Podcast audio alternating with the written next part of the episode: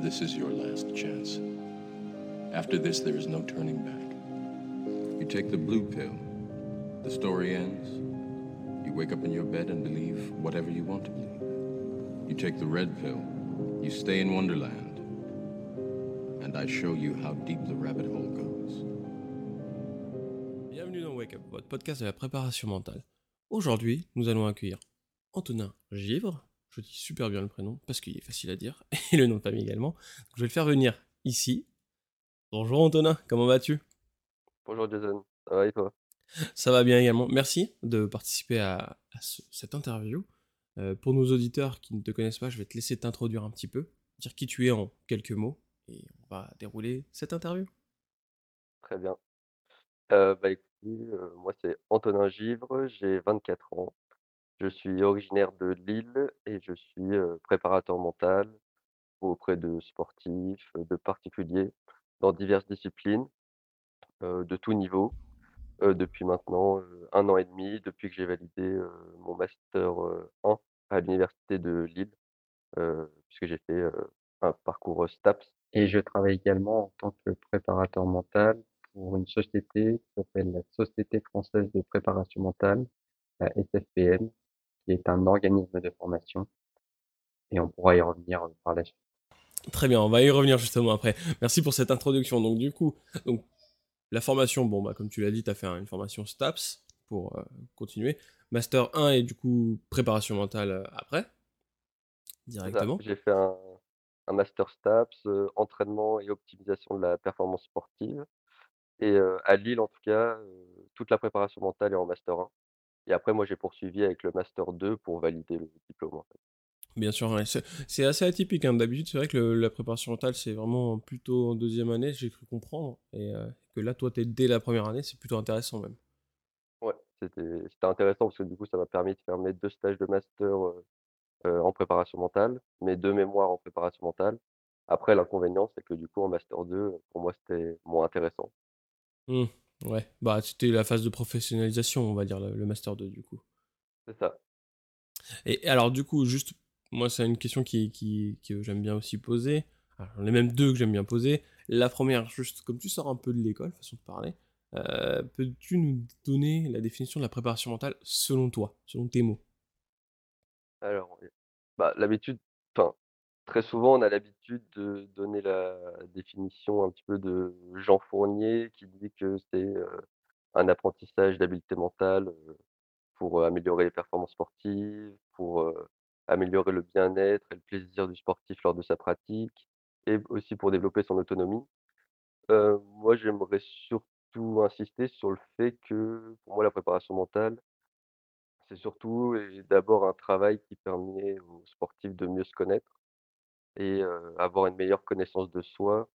Pour moi, c'est assez essentiel, pour pouvoir s'épanouir pleinement dans son sport ou pour être performant au travail, peu importe le niveau, peu importe la discipline, pour essayer de comprendre un petit peu, les éléments qui me stressent, les éléments qui, affectent ma confiance en soi, qui affectent ma motivation et essayer de comprendre un petit peu tous les éléments qui peuvent me déstabiliser, dans toutes les situations que je rencontre, au quotidien. Mais également aussi connaître les éléments qui, peuvent me permettre de me mettre dans de bonnes conditions. Diminuer mon stress, améliorer ma motivation, améliorer ma confiance et une fois qu'on connaît un petit peu tous ces éléments, on va pouvoir être plus performant sur le terrain. D'accord, très bien. Merci pour d'ajouter cette, comment dire, ce complément à la définition qui est, commune, connue, d'ajouter voilà, ta vision également. Euh, dans ta définition, ce qui est intéressant, c'est vraiment cette notion de pas juste, comment dire, aller vers une performance sans, sans se poser les questions. Juste, on va vers une performance. Tu, tu, ce que je trouve intéressant, c'est que tu ajoutes une dimension, euh, se connaître, tu vois, s'analyser, pourrait-on dire. Ouais. Donc, Oui, euh, c'est une étape assez essentielle, heu, pour le sportif d'apprendre à se connaître et après forcément il va gagner, en autonomie, heu, en plaisir, en bien-être et ensuite par la suite, heu, les performances sportives normalement suivront. tout à fait. Euh, alors, du coup, donc, euh, donc comment t'es venu euh, l'envie d'être préparateur mental? Alors, bah, faudrait revenir un petit peu à mon parcours, scolaire. En fait j'ai un parcours scol j'ai un parcours, heu, scolaire, plutôt atypique. Enfin, j'ai fait un baccalauréat, économique et social et ensuite je me suis orienté vers une, classe préparatoire aux grandes écoles, pour tenter les concours, de Sciences Po. Comme, ça n'a pas marché pour moi, je me suis ensuite orienté vers une première année de licence, en sciences politiques toujours et c'est à partir de ce moment-là où je me suis rendu compte que, j'allais pas forcément m'épanouir, dans cette voie-là et donc j'ai rapidement, je me suis réorienté, au milieu de ma première année de sciences politiques, en STAPS et c'est, heu, quand je suis rentré en STAPS, je savais pas pourquoi spécifiquement, mais je savais que je voulais travailler dans le monde du sport et dès ma première année en STAPS, heu, j'ai un professeur qui m'a, initié à la préparation mentale, à la psycho du sport et c'est comme ça que j'ai tout de suite envie, j'ai eu envie de développer ces compétences et dès que je suis rentré en STAPS, en fait, après j'ai voulu, heu, me spécialiser dans la psycho du sport et la prépa mentale. D'accord et alors juste pour savoir, est-ce que tu étais sportif? Est-ce que tu es toujours sportif dans la vie de tous les jours? Heu, oui. Oui, alors pour mon parcours sportif, heu, bah, quand j'étais petit, j'ai commencé par du foot que j'ai fait à peu près 6 ans et après quand je suis rentré au collège, j'ai fait du handball jusque la fin de mes études en STAPS, jusqu'à mon entrée en master plus précisément. Donc j'ai fait une, plus de 10 ans de handball et désormais je fais du tennis pour le côté, bah, un petit peu mental de ce sport Mmh et individuel. Ça change et je m'épanouis pleinement dans ce sport maintenant, D'accord, OK. 3 Ah, ans. c'est un alors du coup, moi, tu vois, ce qui m'intéresse toujours quand quand je parle à un préparateur mental qui fait aussi du sport, bah, qui en fait, assez régulièrement, c'est, bah, toi, la préparation mentale, est-ce que tu t'en sers aussi pour toi-même? Ouais, bien sûr, ouais. Ouais, là, je dirais que quand je faisais du hand, je m'en servais pas beaucoup Mmh parce que j'ai déjà c'était j'ai arrêté en fin de licence, donc j'avais pas encore toutes les connaissances, compétences et cetera. Mais depuis que je fais du tennis, ouais, tous les outils, je je les applique, pour moi, donc c'est aussi intéressant, ouais, de ce point de vue-là. D'accord. Alors du coup, tu vois, comme tu l'as dit, tu, quand tu faisais du hand, tu donc tu ne connaissais pas, tu n'avais pas encore le cadre théorique et Ouais.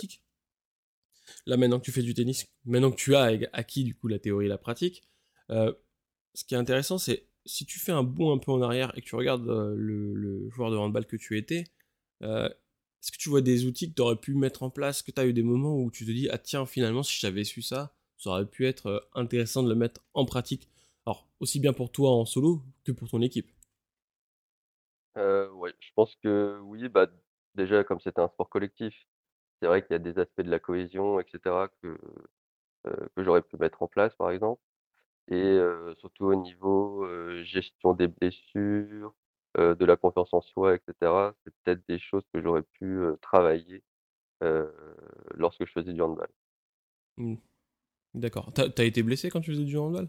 Mmh. Ouais, j'étais souvent blessé, parfois longtemps, donc il y a eu des moments où je jouais pas pendant longtemps et c'est vrai que là, on se rend compte que la gestion des blessures pour les sportifs, c'est hyper important. Ouais, tout à fait, bah, c'est même, heu, utile pour garder une cohésion. Alors, je sais pas comment toi tu tu évoluais à l'époque, mais c'est vrai qu'un un sportif qui va être blessé, heu, bah, d'un coup, il s'il n'a pas des outils pour lui permettre de continuer et de gérer ça, c'est son monde s'écroule, hein, on peut dire ça comme ça, hein. Son monde s'écroule le temps d'une blessure et ça peut être un peu fatal pour pour certains malheureusement, heu, la reprise peut être difficile, heu, en fonction du sport que tu fais bien entendu. Voilà, il peut y avoir des mécanismes qui se mettent en place et qui t'empêchent de reprendre pleinement tes capacités ou peut-être même d'avoir un sentiment de régression pour, pour avoir une progression un peu plus tardive finalement par rapport à la moyenne, pourrait-on dire. Donc heu, non effectivement c'est intéressant. Alors du coup donc Là, on a parlé un peu de ton ta carrière sportive, de de la préparation mentale. Heu, comme tu l'as dit, ça fait un an et demi, si je ne me trompe pas, que tu as que tu es préparateur mental. Hem, quand tu te lances quand tu t'es lancé juste après le master, tu comment tu comment tu t'es lancé? Heu, bah, en fait, j'ai commencé, en parallèle de ma deuxième année de master.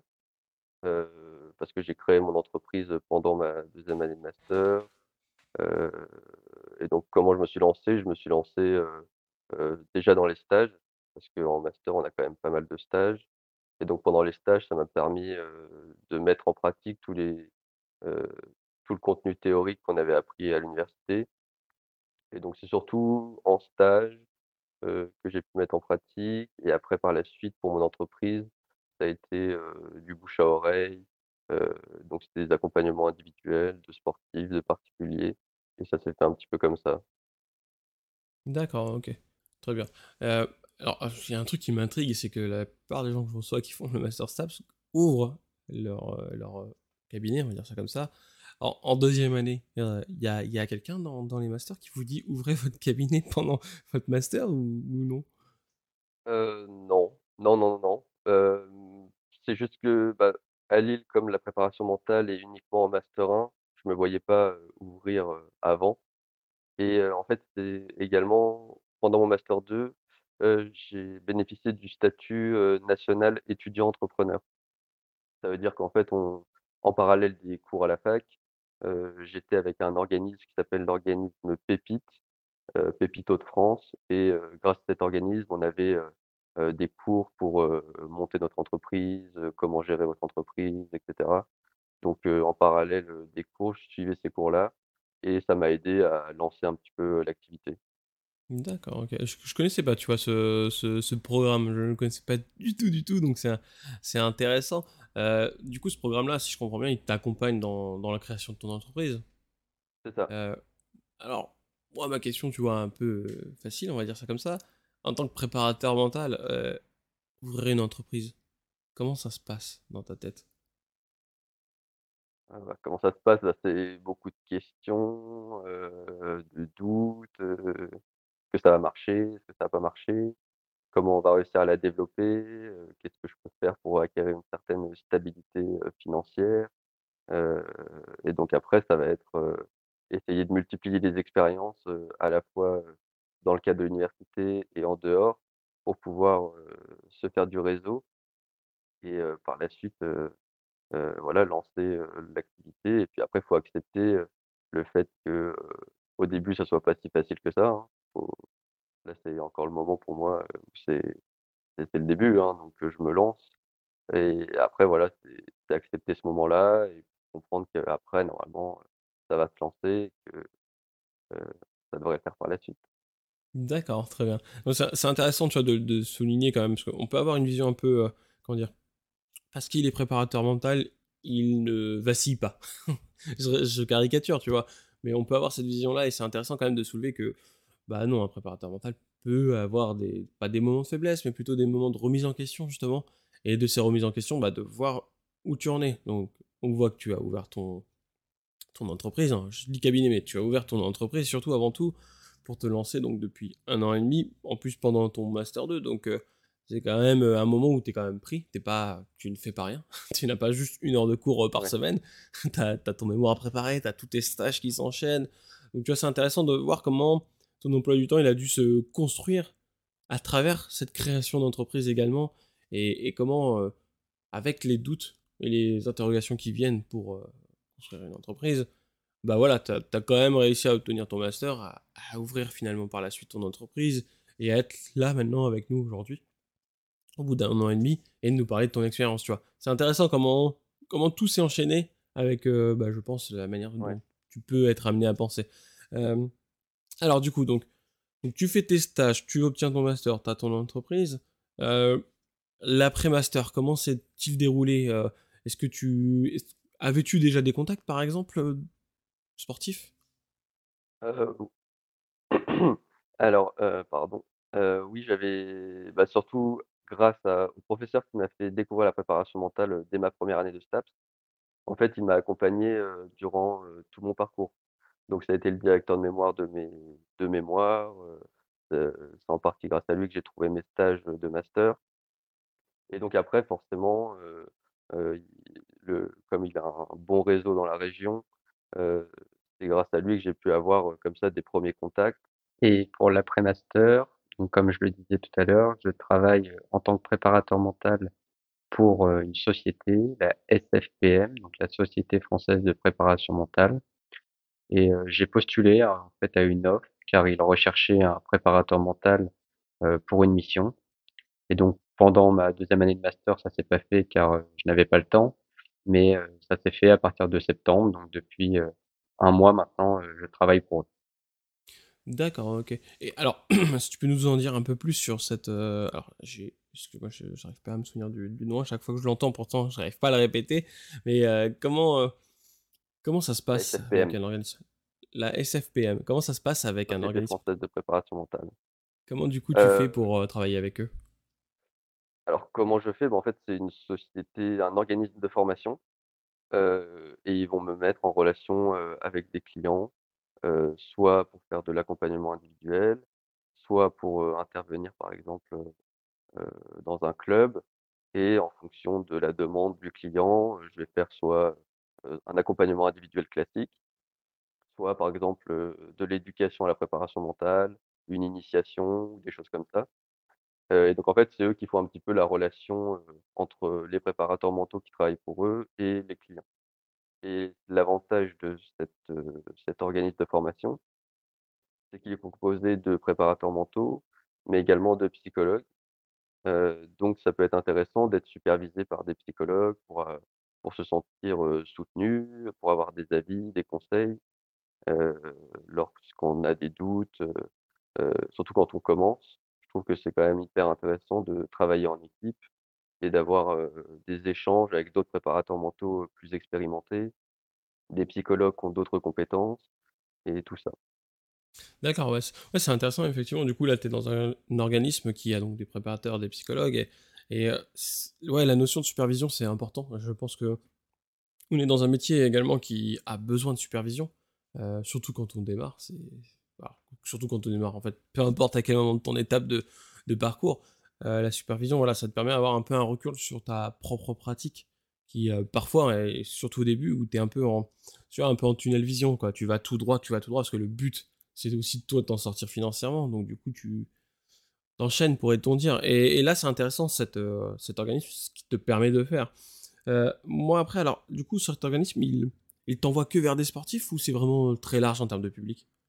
C'est très large, heu, alors après chaque, préparateur mentaux qui travaille pour eux a un petit peu ses spécificités et donc si par exemple le client est une entreprise, ils vont orienter un préparateur mental qui est plutôt spécialisé, en entreprise. Si c'est un sportif, de haut niveau, ils vont envoyer un préparateur mental qui est plutôt, heu, orienté vers les sportifs de haut niveau et en fonction des clients, en fait, ils ajustent, mais c'est un panel de clients qui est très large. D'accord, ouais. C'est intéressant du coup ça on va dire que ça t'évite un petit peu cet aspect, heu, prospection qu'on a tous à faire en général, Ouais, peu, ouais. surtout quand on démarre. Là là ça te alors ça te le ça te l'évite non, ça te l'évite pas en soi, tu es obligé de le faire quand même, mais par par intermédiaire de de des interventions que tu vas faire, tu vas, être au fur et à mesure connu et il y aura un effet de bouche à oreille grâce à cet organisme du coup, également. Donc ça ça, va te permettre, voilà, d'aller d'aller un peu plus loin dans dans le futur au niveau de ta pratique. Donc c'est plutôt intéressant, heu, cet organisme, tu l'as découvert comment? Heu, je l'ai découvert, heu, parce qu'un intervenant, à dans ma fac, travaillait déjà pour eux. Et heu, donc il l'intervenant a fait un petit peu le même parcours que moi. Et il nous avait fait un partage d'expérience en fait, en master et il nous avait dit qu'il travaillait pour cet organisme-là, donc j'ai commencé à les suivre un petit peu sur les réseaux sociaux et pendant ma deuxième année de master, j'ai vu que, heu, ils postulaient pour une offre, ils ouais et du coup, j'ai postulé pour cette offre-là et donc après ça s'est fait un peu plus longtemps après parce que pendant le master, j'avais pas le temps, mais c'est comme ça que j'ai découvert, cet organisme. D'accord, très bien. Bah, c'est bien, c'est une bonne portée une bonne, heu, comment dire? Une bonne situation pour démarrer par la suite, tu vois? Si si tu alors par contre, heu, du coup, alors ma question juste, c'est localisé que vers, heu, Lille ou ils interviennent vraiment partout en France? Heu, je dirais ils les clients sont surtout orientés, enfin sont surtout, dans la zone de Lille, mais il y a des préparateurs mentaux qui se déplacent, peut-être pas partout en France, mais qui font des déplacements. D'accord, OK, oui, très bien. C'est de toute façon maintenant en plus, heu, il y a tout ce qui est visio et cetera, donc s'il y a des clients qui viennent d'un peu plus loin, heu, c'est tout à fait possible. oui, c'est ça, tu es pas obligé alors c'est vrai que on va le dire, hein, merci Covid pour ça, heu, ça a permis de développer quand même cet aspect, heu, visio qui peut quand même avoir certaines limites, mais qui permet, voilà, de de faire du travail à distance quoi qu'il arrive, heu, très facilement donc heu Effectivement, il y a plus besoin de se déplacer à l'autre bout du monde des fois pour, heu, accompagner. Tu peux quand même faire une un 1er jet visio et puis après te déplacer si nécessaire. Heu, du coup donc alors, ce que j'aime bien aussi, moi, dans ton profil, en tant que, jeune diplômé et jeune entrepreneur, du coup, c'est aussi cette vision du monde que tu as quand tu commences. toi, comment. Tu vois, comme tu sors de l'école, façon de parler, qu'est-ce qui, de la théorie que tu as appris à l'école, en travaillant avec la pratique, qu'est-ce qui. Les différences que tu as vues entre la pratique professionnelle et la théorie As-tu vu des différences? Après l'avantage qu'on avait, au master de Lille, c'est qu'on était quand même, très bien formés, je trouve. la préparation mentale à Lille est vraiment super bien faite. donc j'ai trouvé que le passage de la théorie à la pratique, se faisait bien. Mais après forcément quand on est en stage, dans des clubs, qui ont pas beaucoup de moyens et c'est vrai que faire tes séances de préparation mentale, dans des endroits où c'est hyper bruyant parce qu'il y a pas les infrastructures, pour t'accueillir et cetera, bah, ça c'est une expérience à vivre, quoi. Ouais, je suis pas sûr que ce soit la meilleure des expériences à vivre, hein, avec le bruit environnement. Après voilà, ça encore une fois, ça fait partie des aléas, tu t'adaptes, hein, je pense que Oui, tu as pas le choix, il faut t'adapter et effectivement, d'un club amateur à un club pro, il y aura une grosse différence au niveau des infrastructures. Déjà, même ta, même ta venue, elle sera peut-être pas perçue de la même façon en fonction du club. C'est clair, ouais. Bah, j'ai eu la chance aussi de, bah, de faire les deux milieux, parce qu'en Master 1, j'avais eu l'opportunité de travailler pour le LOS, donc aller dans les infrastructures d'un club de foot de première division, un des plus gros clubs de France. Et après passer au stage où j'étais dans une équipe de volley à Lille. C'était pas du tout les mêmes infrastructures, pas du tout la même ambiance. donc ça change complètement, mais c'est aussi ça qui est intéressant en préparation mentale, c'est qu'il y a plein de clients différents, plein d'environnements différents, plein de missions différentes. Et donc c'est ça qui peut être aussi intéressant, ne pas avoir de monotonie dans ton travail. Ouais, tout à fait. Et puis ça te permet aussi de travailler ta, ta capacité à, t'adapter en fonction des situations.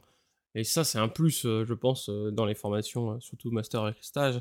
C'est que tu vois tout ça sans, sans découvrir ça au moment où tu entreprends, tu vois. C'est vraiment déjà en amont, avec les stages, tu te fais une première idée de, de comment il va falloir t'adapter en fonction des situations. Tu as l'avantage aussi d'avoir de, d'avoir des profs qui t'accompagnent, donc d'avoir leur avis leur recul, eux, sur les situations. Donc ouais, non, ça, ça c'est intéressant également. Euh, alors du coup, moi, pour euh, juste là, pour euh, cette période de un an et demi, du coup, que tu es préparateur mental, au niveau de l'accompagnement, tu as, suivi quel type de profil pour l'instant? Alors quel type de profil? Alors j'ai fait des particuliers, qui voulaient par exemple, passer des concours, j'ai fait, des sportifs, dans le monde du BMX, des sportifs, dans le monde de l'escrime, dans le foot, en triathlon. j'ai fait un petit peu de tout, hein, franchement, au niveau des sports, il y a quand même pas mal de variétés et de tout âge, tout niveau. D'accord, OK. Bah, c'est bien, au moins, tu as vu tout ce que tu pouvais voir, en manière et c'est pas fini, hein, bien entendu. Donc c'est intéressant. Euh, alors, tu vois, dans les sports que tu as cités, euh, ce que moi j'aime bien, c'est triathlon par exemple, escrime. Euh, tu vois, c'est des sports où on pourrait dire qu'il y a une notion un peu atypique, tu vois. c'est pas un sport qu'on a l'habitude. Alors, de manière générale, c'est pas des sports les plus courants. On connaît ce que c'est, mais on se dit pas, ils ont besoin de préparateur mental, tu vois. Parce que bah, déjà, faire du triathlon, il faut quand même en avoir dans la tête. Il faut quand même avoir un bon mental, on va pas se mentir. Euh, et t'as pas la même effervescence, tu vois. Le, un footballeur, euh, là en plus tu as l'avantage, que toi tu as travaillé dans, dans un tu as fait un stage dans un club. Euh, tu vois, un footballeur, il y a, comment dire, il y a un peu l'effervescence autour où c'est du football, c'est le sport populaire, il y a, il y a tout qui est mis en place. Euh, même sans préparateur mental, il y a tout qui est mis en place pour apporter quand même une certaine force aux, aux joueurs. À l'inverse, tu vois, triathlon, les structures, c'est ça va pas être la même chose. Ça peut être quelque chose qui va être entraîné de son côté. Tu vas avoir deux trois entraîneurs, ça va être très restreint. Et t'as pas forcément cette dimension euh, préparation mentale qui s'est mis en place. Tu vois, qui c'est une autre vision d'aborder. Donc moi, c'est comment tu as fait toi euh, pour t'adapter à ce genre de profil? Bah, c'est vrai que c'est très différent en fonction des sports, en fonction des niveaux, des environnements et aussi au niveau, de d'où vient la demande, en fait. Heu, par exemple, un triathlète, ça va plutôt, soit venir, de sa propre personne, alors qu'un footballeur, ça peut, parfois venir, du club, ou de l'entraîneur. Donc c'est aussi ça qu'il faut gérer. Mais en tout cas, moi je trouve qu'au final, dans le fond, le travail est le même, en fait. Faut essayer de garder la même approche, que ça soit, un athlète de très haut niveau, dans le football, ou, un athlète, un peu moins performant dans un sport, un peu plus, un peu méconnu, par exemple. Mais c'est au final, dans le fond, la, démarche est la même, l'approche est la même. D'accord, OK.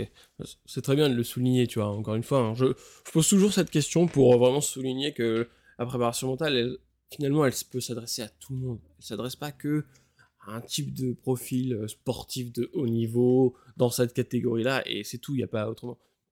Non, la préparation mentale, voilà, elle s'adresse vraiment à, un large rayon de personnes. Tu as dit que tu avais accompagné des non-sportifs pour des pour du coup de la préparation d'examen, c'est ça? Heu, oui, c'est ça. Heu, c'était des ouais, des particuliers, pour les préparations de concours, la gestion du stress, comment préparer l'événement. Heu, donc ça aussi, c'est différent, mais au final, l'approche, heu, c'est pareil, c'est elle reste la même. Heu, quelqu'un qui prépare un concours, c'est quelqu'un qui prépare une performance. Il faut être performant le jour J. Si tu es performant, à l'entraînement, mais que le jour J, il y a quelque chose qui ne va pas, il faut essayer de comprendre quels éléments font, que ça te déstabilise et quels éléments, en fait, vont pouvoir te mettre dans les bonnes conditions pour pouvoir être performant le jour de ton concours. D'accord. Bah, tu vois, tu m'as ôté le mot de la bouche. Je voulais dire que c'était une performance aussi de passer un un concours, donc heu, merci de l'a de l'avoir dit. Effectivement, oui, tu vois, performance, encore une fois, on peut, par association, se dire que, heu, c'est juste, bah, du sport, heu, façon de parler, c'est une performance de sport. Mais un concours, c'est une performance, c'est quand même, acquérir un objectif. Quelque chose par la suite de ce concours, hein. On prend le permis de conduire. Je prends le cas un peu plus commun, le permis de conduire, bah, ça peut être utile de de voilà, de faire un petit peu de préparation mentale avant, gestion du stress par exemple, heu heu, gestion des situations aussi, hein, on peut faire de l'imagerie mentale. Tu peux imaginer des des situations et et faire tout le processus pour, heu, pour mettre en place une bonne imagerie mentale et que ce soit efficace. Donc ouais, voilà, effectivement, la préparation mentale ne s'arrête pas juste, hein, au corps sportif. Encore une fois, c'est le but de ce podcast, hein, c'est vraiment de montrer que la préparation mentale s'adresse à tout le monde et de voir un peu la philosophie de chacun à l'intérieur et de voir qu'au aussi il y a comment dire? On peut avoir une tendance à être, heu alors toi, tu es dans une jeune expérience d'entrepreneur, hein, mais il y a une tendance, tu vois, on peut aller plus s'orienter vers un type de sport, un type de profil de personne. Ça, c'est de manière, voilà, subtile, ça vient au fur et à mesure. Bien entendu, heu, un préparateur mental s'adapte à tout le monde. Ouais, bien Tout simplement, tout simplement. Ouais, ouais, c'est sûr que, moi, c'est pour ça aussi que la préparation mentale, c'est quelque chose qui m'a passionné dès le début. C'est que je suis quelqu'un de passionné de sport, de tous les sports et donc avec la préparation mentale, c'est l'occasion de côtoyer un panel de sportifs, assez impressionnant. Oui, c'est ça, tout à fait. En plus, voilà, ça va te permettre une rencontre. Là, par l'intermédiaire, en plus de de l'association dans laquelle tu es, ça va te permettre aussi, voilà, d'aller peut-être dans des endroits, alors tu l'as dit, ils te t'orientent vers, heu, là où tu es un peu plus spécialisé. Cependant, ça t'ouvre quand même un éventail de de perspectives sur, une clientèle que tu n'avais peut-être pas prévu, heu, de voir un jour. Donc c'est plutôt, c'est plutôt intéressant comme début de carrière, je trouve, d'avoir cette option-là. Toi là donc, donc tu es basé à Lille, hein, on est d'accord, hein? Tu es à Lille, au niveau de ta Ouais, pratique. Ouais, ouais. Au niveau de la suite, parce que là du coup alors ça fait un an et ça fait 1 an et demi, hein, c'est ça que tu as ça fait un an que tu as arrêté tes études, que tu as fini? Ça fait en fait, j'ai validé mon master, heu, là, en juin dernier et mon entreprise est créée depuis janvier 2023 donc heu Voilà, du coup on est dans dans cette échelle de temps. Hem, là par la suite, tu vois, je pose toujours ces questions-là, c'est est-ce qu'il y a des formations, quelque chose que tu veux faire, après ce master? Ouais. Alors, donc déjà pendant mon master, pendant ma première année de master, heu, mon professeur m'avait conseillé de participer à un programme, MBSR en méditation de pleine conscience. Donc c'est pas vraiment une formation, mais c'était quand même, pour, voir comment on anime des exercices de méditation de pleine conscience. donc c'est un programme qui dure 8 semaines. j'ai trouvé que c'était déjà très formateur, même si ça ne donne aucun diplôme ou quoi que ce soit, mais à vivre, c'est quand même quelque chose d'intéressant. Et par la suite, là, je j'ai pour projet, là, en 2024, en début d'année 2024, de me former en PNL et en hypnose, ericksonienne. D'accord, OK, très bien, c'est bien. C'est c'est des domaines qui que je connais du coup, par extension, donc c'est plutôt intéressant. au niveau donc alors la méditation, tu as commencé à la mettre un peu en place, alors soit pour toi personnel, soit pour, les gens que tu accompagnes? Alors oui, la méditation de pleine conscience, bah, pour ma part, oui, oui, je la mets en place. Après avec les sportifs, il faut forcément que ça réponde, aux besoins du sportif. On sait que la méditation, ça va avoir notamment, des effets sur, la concentration et la gestion des distractions du sportif. Donc après, si le sportif, a besoin, de travailler là-dessus, oui, bien sûr, je le mets en place. Mais il faut aussi que le sportif prenne conscience que, c'est un outil qui demande beaucoup, beaucoup de pratique et beaucoup, beaucoup de temps pour avoir des effets. Il faut pas croire comme la préparation mentale, hein, c'est pas en faisant 2 séances qu'on va régler tous les soucis, et progresser dans toutes les habiletés mentales. Donc faut la prépa la la méditation de pleine conscience, c'est un outil vraiment qui s'utilise sur du long terme.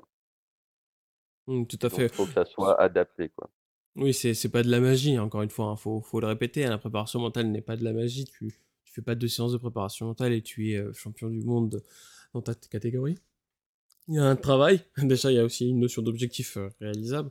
Heu, après la méditation alors après la méditation de manière générale, alors là je ram je ramène mon point de vue, hein, sur la méditation, la méditation n'est pas juste quelque chose où tu es assis et tu médites, pour un peu et sortir de ce scope pour les gens qui ont le stéroïde, la, méditation peut se faire en marchant, peut se faire en courant. Euh, il faut s'adapter, hein, bien entendu. Mais tu vois, tu peux l'adapter à tous ces environnements-là. Je sais que, voilà, par habitude, par exemple, euh, j'ai tendance à avoir une facilité à méditer également, en plus d'être assis, euh, lorsque, je, lorsque je marche seul. Je rentre dans une phase de méditation. Même si par expérience, je pense être plus dans une forme d'auto-hypnose que dans une forme de méditation, la frontière entre les deux est très floue, pour être honnête. très très floue. Mais voilà, c'est pour rajouter cette notion. Alors, euh, ma question, pourquoi PNL et hypnose? Euh, Parce que j'ai entendu dire que c'était des outils qui pouvaient être euh, facilement transposables à la préparation mentale. Et donc que ça pouvait me donner d'autres perspectives avec les sportifs qui peuvent, voilà, débloquer peut-être certains leviers, chez les sportifs qui peut-être, heu, rencontrent, heu, des blocages ou des choses comme ça. Donc je pense que l'hypnose et la PNL peut-être la PNL sera plus, parce que comme j'ai pas encore fait les formations, je sais pas encore exactement, mais peut-être que la PNL, ça va plus être dans la gestion des groupes, dans le cadre de comme je suis formateur, avec avec la SFPM, Peut-être que la PNL, dans la gestion des groupes, la dynamique de groupe, ça peut être intéressant ou dans les échanges en individuel, avec les sportifs et l'hypnose, ça va peut-être être plus pour débloquer certains, leviers chez le sportif, je pense. Ouais, je, ouais, ton raisonnement est, je trouve est, logique. effectivement, la PNL, la PNL, toi, je rajouterais aussi, ça va te permettre d'avoir une certaine posture, d'adopter une posture en fonction des situations, en plus de, gérer tout le groupe. Donc, effectivement, ton raisonnement est très juste. L'hypnose, bon, bah, ouais, tu as raison, hein, tout à fait. Alors, moi, tu vois, l'hypnose, j'aime bien aussi m'en servir en mélangeant avec l'imagerie mentale. Je trouve que les deux combinés sont très puissants. Et c'est intéressant, effectivement, l'hypnose va te permettre de peut-être de passer une barrière qui, consciemment, on va dire ça comme ça, euh, peut être compliquée pour le sportif. Il peut la passer quoi qu'il arrive, hein, bien entendu. L'avantage de l'hypnose, ça va lui donner un petit bond supplémentaire qui va le faire passer en général en transition légère, pourrait-on dire, et non forcément euh, avec les difficultés qui pourraient être engendrées sur un processus euh, classique. Euh, après, c'est encore une fois, je prêche pour ma paroisse. Du coup, je suis pas très objectif, je le reconnais. chacun, sa, chacun sa méthode au fur et à mesure. Mais oui, effectivement, c'est moi c'est intéressant de, de, voir, tu vois, que même si tu es sorti de l'école, bah, tu es déjà en train de penser à la suite de tes formations. Parce qu'on faut le Ouais. souligner, et c'est pas parce que tu as fini un master que tu arrêtes de de te former, en fait. Tu vois, Ouais, c'est clair. Bah, c'est aussi un des avantages de la préparation mentale, c'est qu'on peut continuer à se former, très longtemps après avoir arrêté, les cours, en fait. c'est ça, oui, voilà, le la formation est en continu, elle ne s'arrêtera pas, pourrait-on dire. Ouais, Tant qu'il y a ça. des nouvelles méthodes, je te dirais bien qu'il y aura pas d'arrêt de formation, tout simplement. Donc non, c'est intéressant. Bah, du coup, alors, là, moi, dans dans dans ma manière de d'aborder aussi la suite de notre échange, moi, ma question, elle est assez simple, c'est toi, là, comme tu es, dans la jeunesse de le de le l'entrepreneuriat en préparation mentale, heu, t comment vois-tu, déjà, ton avenir dans un premier temps et ensuite l'avenir de la préparation mentale? Hem, bah, je dirais, heu, bah, pour mon avenir, développer, à fond, mes compétences, voilà, en faisant des formations, complémentaires à celles que j'ai eues à la fac, continuer à développer, mon réseau, développer mes missions, gagner en expérience en m'appuyant, sur les compétences, des autres, mais aussi sur mes propres expériences. Et après, c'était ta 2e question, c'était au niveau de la préparation mentale générale, comment je la vois évoluer? Tout à fait. Pardon, moi bah, j'espère que, heu, elle va continuer à se développer et qu'elle va connaître un petit peu, le même parcours que qu'a connu la préparation physique, en fait. Faut pas oublier que la préparation physique, il y a encore, quelques décennies, quelques années, c'était quand même, très peu développé, dans le monde amateur, même semi-pro. Maintenant, la préparation physique, elle est partout et j'espère que la préparation mentale va connaître le même essor et qu'elle va pouvoir se développer, se démocratiser dans tous les milieux, dans tous les niveaux, dans toutes les disciplines et qu'on aura réussi à casser un petit peu tous les stéréotypes, liés, à la préparation mentale.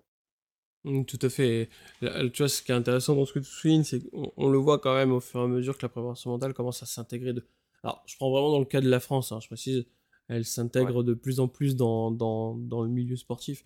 Dans pas mal d'autres pays, elle y est depuis, heu, depuis un moment et c'est même ce qui fait qu'en France, je pense, on commence à essayer à vouloir rattraper ce ce retard qui est, je pense, bientôt, heu, comblé, façon de parler. Il y a de plus en plus de préparateurs mentaux, heu, de divers horizons, hein, au au-delà du la sortie parcours classique scolaire, heu, master, il y a vraiment de plus en plus de monde qui qui se forme à la préparation mentale par diverses approches et divers outils.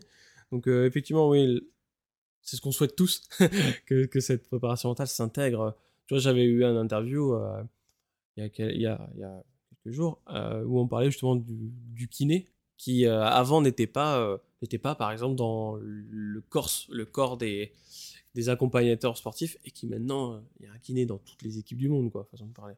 ouais. Il Ouais, toujours ça, là.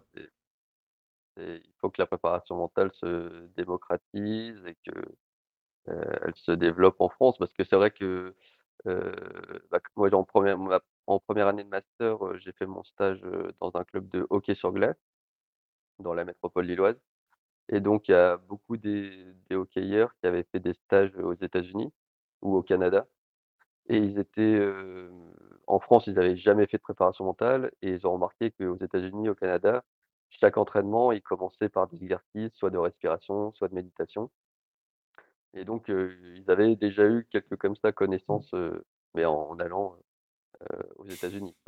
En allant à l'autre bout du monde quoi, en quelque sorte. Et en plus, on parle de de trucs très basiques, hein, exercice de respiration, tu vois? C'est vraiment le le b.a.-ba, pourrait-on dire, pour, Ouais, pour un sportif de déjà gérer son stress. Heu, c'est tout bête. Si tu si tu sais respirer, tu sais gérer ton stress. C'est tout bête. Ah, c'est mon slogan à moi. Donc, heu, OK, très bien. Bah, merci pour, heu, pour cette information. Alors, ma dernière question, avant de te te laisser repartir, c'est, de tout cet échange, que souhaiterais-tu que nos auditeurs retiennent? bah, j'espère que déjà les auditeurs auront appris des choses sur la préparation mentale, que j'aurai, heu, cassé, heu, quelques stéréotypes, sur la préparation mentale, mais j'aimerais aussi, que les gens, bah, prennent conscience de l'importance, de la connaissance de soi et de l'impact que ça va avoir sur les performances, les performances qu'elles soient sportives ou, autres, hein, au travail, pour les concours, dans la vie de tous les jours. La connaissance de soi, c'est vraiment quelque chose qui peut avoir, un fort impact sur, ses performances et sur son bien-être et sur son autonomie. Très bien, merci beaucoup pour, pour cette info. Alors on peut te suivre sur quel réseau? Je crois sur Instagram et LinkedIn, je crois? Oui, alors sur Instagram, c'est la page, Antonin Prépa Mental et sur LinkedIn, Antonin Givre, sur LinkedIn. Très bien, bah, je mettrai de toute façon tous les liens dans la description de de cet épisode. Heu, en tout cas Antonin, merci beaucoup, heu, de ton intervention. Merci pour cet échange, c'était intéressant de de voir aussi cette jeune vision qui se lance et qui, heu, voilà, a son propre parcours. merci beaucoup d'être Bah, intervenu. merci à toi, c'était super. À Merci. la prochaine, salut. This is your last chance. After this, there is no turning back. Je tiens à vous remercier d'avoir écouté cet épisode. Si vous l'avez apprécié, je vous invite à le partager, le noter et le commenter favorablement sur les réseaux sociaux et votre plateforme d'écoute Wonderland. Votre soutien aide à faire connaître cette émission à un plus large public. Je vous dis donc à très vite pour la prochaine diffusion. Merci encore pour votre temps et votre attention. À la prochaine sur Wake Up.